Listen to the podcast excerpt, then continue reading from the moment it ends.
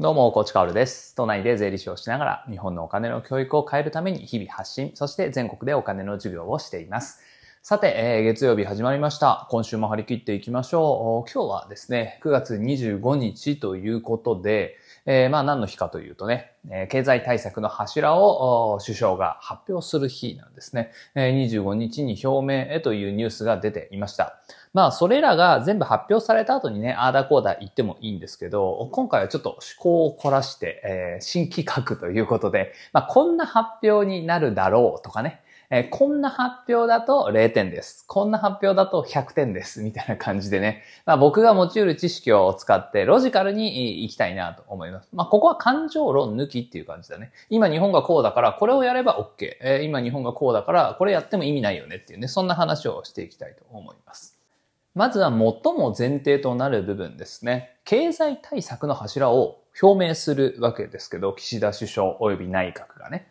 経済対策ってそもそも今の日本に必要なんですかっていう話から、ここから行きたいと思うんです。で、これは何を見ればいいかっていうと、需給ギャップという言葉が金融用語、経済用語にあるんですが、まあそれを見るとわかるという感じですね。で、需給ギャップ、まあ言葉のイメージからは需要と供給の話だよねって思った人いると思いますが、まあその通りです。需要と供給っていうのは、需要がたくさんあって供給が少ない場合っていうのは、物の値段が上がっていく。そんなイメージですよね。だからインフレポジションにいるっていう感じ。供給が多すぎて需要が少ない。つまりまあ消費行動が少ない場合ね。えーこの場合っていうのは、あ当然にデフレえーポジションになるわけです。だって物の値段は下がっていくからね。供給型ってやつです。で、今日本はどっちかっていうと、これはイメージ通りですよ。皆さんのイメージ通りで、消費っていうのはあんまり促進されてないよね。供給型だよねっていうイメージ通り。それでいいと思うんですね。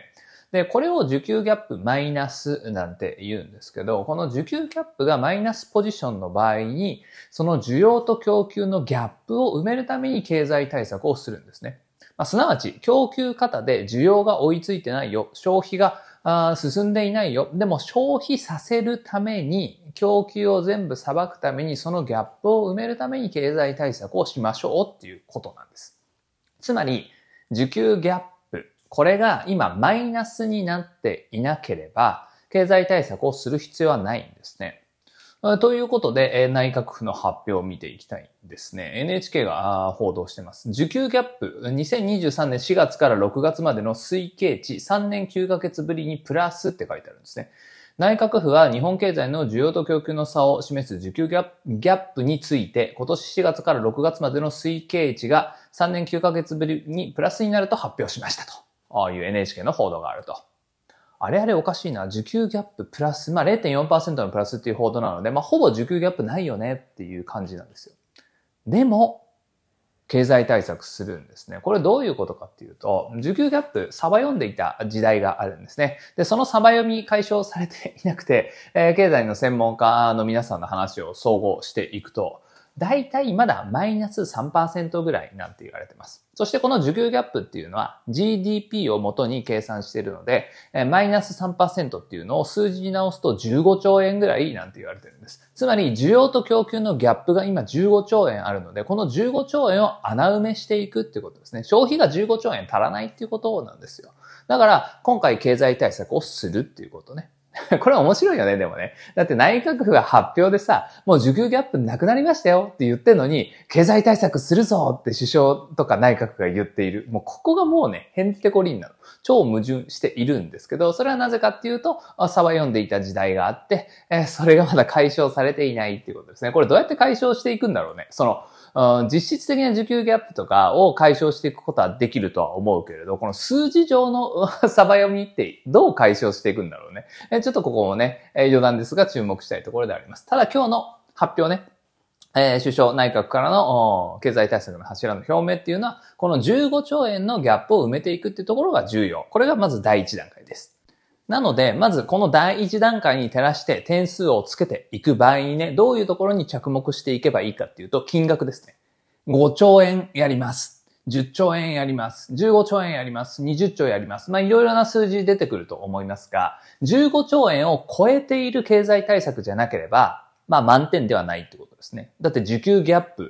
プ、それだけギャップがあるわけだから。15兆円ね。それを穴埋めできてないじゃん。5兆円だったら。7兆円だったら穴埋めできてないじゃんっていうことになるわけです。まあこういうことが分かっているとニュースっていうのが結構面白くね、えー、見えるなと思います。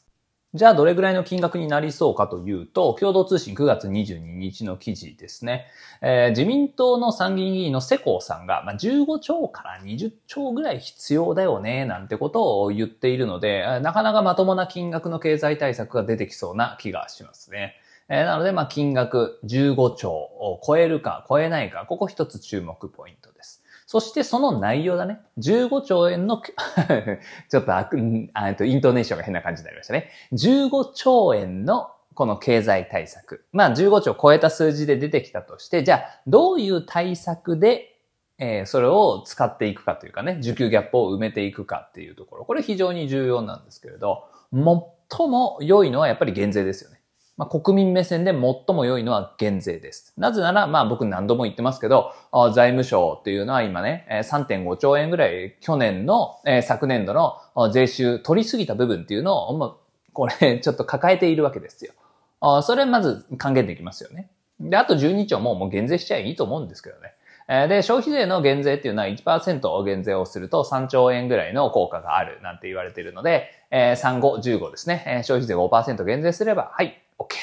というところなんですが、どうでしょうか。まあ、これ絶対出てこないよね。でも消費税を減税して15兆円の需給ギャップを埋めていくなんていう経済対策をしたら、これ100点満点どころか120点だと僕は思いますね。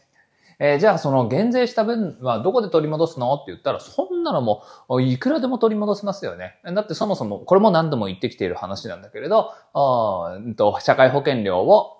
統括しているのは日本年金機構ですね。そして税金を統括しているのは財務省なわけです。まあ、ここを統括をして使っていく部署っていうのが日本に2つもあるわけだから、当然予算の使い方とかで無駄がね、大量に出ているんだよね。なので、再入庁というものを作って、えー、予算と使用ですね、えー、税金、社会保険料の使用、使途、これをしっかりと定めていけば、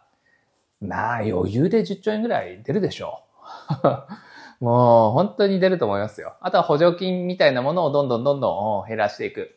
あれは結局、既読権益にお金垂れ流してるだけですからね。え、そういうものを整備する。そして、公金中中と言われる、ね、揶揄されているものっていうのを全部排除していけば10兆円なんていうお金は簡単に出てくるという話です。なので、まあそこまで切り込んで、え、経済対策をするんであればね、え、もう余裕で15兆円なんて出てきますから、まあそれやったらもう岸田内閣爆上がりだと思いますけどね、人気ね。えー、でもこれはほぼ間違いなくというか、まあ120%の確率でできないと思います。じゃあどれぐらいのところにね、えー、こう、落とし込んでくるかというか、現実的なラインで落とし込んでくるかというと、まあ、まずは賃上げ税制みたいなものとか、投資促進税制みたいなところがよく言われているので、それはやってくるんじゃないかなと思いますね。でもこれじゃあね、まああんまり意味ないよね。だって賃上げ税制って、まあいろいろあるんですよ。投資、あの、なんだろう、雇用促進税制とかね。えー、昔も今もいろいろ税制としてはあるわけですね。で、これどういうものかっていうと、例えば雇用を増やした場合、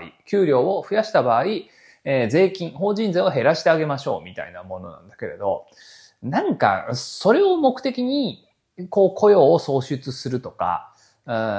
法人税が減る、その税制を目的に、え、社員の給料を上げるとか、そういうことをやってる企業っていうのは僕はね、見たことないんですよね。結果的に給料上がったよね。結果的に雇用が増えたよね。あ、じゃあこの税制使えるから法人税安くなったじゃん。ラッキーみたいなのは見たことあるんだけれど、まあ、税制がそのまま雇用促進とか賃上げに結びついてるかっていうと、そんなことはないと思うので、これは果たして経済対策になるのかっていうのはね、えー、疑問が残るところですね。あとは投資促進。えー、まあこれもね、軸になる、経済対策の軸になるっていう話が出ているんだけれど、うん、これもはな疑問ですね。どうなんだろうね。投資促進の、まあ、税制とか、あとは補助金とかいう話になってきたら、うん、まあ、投資促進の税制ってもう新 nisa で十分だと思うんだよね。で、あれはまあね、新 nisa とは減税であり増税との表裏一体みたいな話、え、先々週ぐらいしたと思いますけど、まああんだけのね、新 nisa で減税やっちゃってるから、どっかで増税しないと辻褄合わないんですよ。財務省的にはね。え、僕的には別に辻褄合わせられるけど、既得権益全部ぶっ潰せば。あでも財務省的には増税したら減税、えー、違う違う違う、間違えた。減税したら増税しなきゃいけないというところで、まあ必ず増税してくるわけですよ。なので今回も投資促進という切り口で経済対策するんであれば、どっかで増税しなきゃいけないよねってなるので、えー、結局受給ギャップ埋めたとしても増税の分また受給ギャップ生まれるよねみたいな話になるので、えー、もう堂々巡りなんじゃないかなって思います。まああとは補助金だよね。補助金は好きなんですよ、岸田さん。補助金大好きなんだよ。なぜなら、あこれはね、業界団体にいい顔できるわけですよ。ね、ガソリン税のところで僕は本当に怒り狂っていたけれど、簡単に説明するとね、まあ、補助金4.3兆円使ってガソリンの価格25円を下げてるんですね、今ね。でもこれ減税だったら2.8兆円でできるんですよ。1.5兆円無駄に使ってんだよね。1.5兆円無駄にどこに行っているかって言ったら、まあ業界団体とか既得権益に流れている。まあ既得権益じゃないにしても、間に入る人たちに流れているわけです。まあ人件費とかも含めてね。だからまあこれっていうのは本当にもったいないなと思うところなんだけれど、だから補助金で経済対策しますっていうと、まあ15兆円の経済対策、まあ15兆円の補助金っていう形で来たとしたら、まあそれが受給ギャップに直接影響を及ぼさないからね、補助金だとね。無駄が出るからね。まあ、それだったら、うん、微妙だなというところです。なので、まとめると、まず経済対策、需給ギャップを埋める15兆円、この金額を上回ってくるかどうかが一つのポイント。そして内容としては、いかに無駄がないものをするかっていうことだね。まあ、どんな対策が出てくるかわからない。まあ、ニュースでを見るんであれば、あ賃上げとか投資促進っていうのが軸なんていう話をしていますけど、まあ、万が一大きな補助金とか出てきたらもう本当に何考えてんのっていうところで、えー、そういう目でニュースを見ましょう。減税できたら、これはありがたいですね。減税が主軸になっているんだとしたら、まあ、かなり評価できるかなと思います。えー、まあ、長田町ね、解散の風、解散の足音が聞こえてくるなんて言われていて、衆議院議員選挙も近いなんていう話も出ているんだけれど、まあ、ここでね、経済対策しっかりやんないとね、もう自民党終わりですから、まあでもやっぱり国民は騙されちゃうんだろうね。経済対策15兆円やるよって言うだけでありがとうなんてなっちゃうんですかね。えー、15兆円という金額を超えてきたとしてもね、えー、それがまあ国民のために本当になっているかどうかっていうのは内容勝負ですからね。えー、まあこのあたりを、このあたりのポイントをしっかり確認をしながら、あ僕たちはね、ニュースを見ていかなくちゃいけないなと思います。さて、最後にお知らせです。えー、プレミアムリスナー限定でセミナーをね、えー、先週開催しました22日20時っていうのはね、何度も何度も言ってきたところなんですが、あこれ本当に好評でした。アーカイブ残ってますので、あ、そうだったんだっていう方はね、今からプレミアム入っても間に合いますので、ぜひぜひ確認をしてみてください。えー、というのも、プレミアムリスナー限定でライブをするとですね。まあ、いつも2、30人ぐらい来ていただけるのかな、ライブにはね。なかなか皆さんお忙しいからね。でも今回ね、多分50人か60人ぐらい来てるので、いつもの倍ぐらいの人数が来てくれたんですよ。おそらくこのセミナーのためにプレミアムに入ってくれた、あ楽しみにしていてくれた方が多かったんじゃないかなと思います。本当にありがとうございました。内容としては、初歩から学ぶマネリテアップセミナー防御力編ということでね。えー、まあ、よく学んでいるよ。お金の守り本全部読んで全部行動してるよっていう方にはね、えー、復習みたいな話もかなり多かったと思いますが、まあ、60分こう一貫してそこに向けてね、防御力を上げるぞとか国の制度を理解するぞで、自分たちはこういう行動をしていくぞって一貫してずっと喋ることは、かなり意義があることなんだなと。ということはね、え、皆さんの反応を見ていて、えー、分かりました。あなので、これからもね、え、プレミアムリスナーの方では毎月1回セミナーをね、え、やっていきたいと思います。まあ、体制が整えばね、え、音声セミナーではあるんだけれど、スライドをね、プレミアムの方だけに共有できるようなあものにしたいですし、あとは、こう、コミュニティ機能、コミュニティチャットみたいな感じで、セミナーが終わった後にみんなでわちゃわちゃあチャットができるようなところも、なんとかね、えー、 Voicy の機能でまだないので、えー、僕の方で実装していきたいなと思います。まあ、プレミアムいろいろな機能をね、えー、個別に、えー、このチャンネルは追加してますので、ぜひぜひ確認してくれたらなと思います。ちなみに10月のセミナーは、まあ、インボイス制度だね。インボイスセミナー。まあ、どの切り口でいくかっていうのはまだ決めてないけれど、サラリーマンでも関係あるよ。一般消費者、国民全員関係あるよ。このあたりの話がやっぱりまずは重要かなと思いますので、まあ1時間で終わるのかなどうなのかわかんないけど、来月はインボイスセミナーを予定をしております。まあ、他にもね、えー、いろいろなことをやっていますので、えー、ぜひ確認してみてください。あの、プレミアムってこんな感じよ、みたいなあ説明文がありますので、まあ、そこで確認してくれたらなと思います。それでは本日も張り切っていきましょう。素敵な一日をお過ごしください。最後まで聞いてくれたあなたに、幸あれ。じゃあね。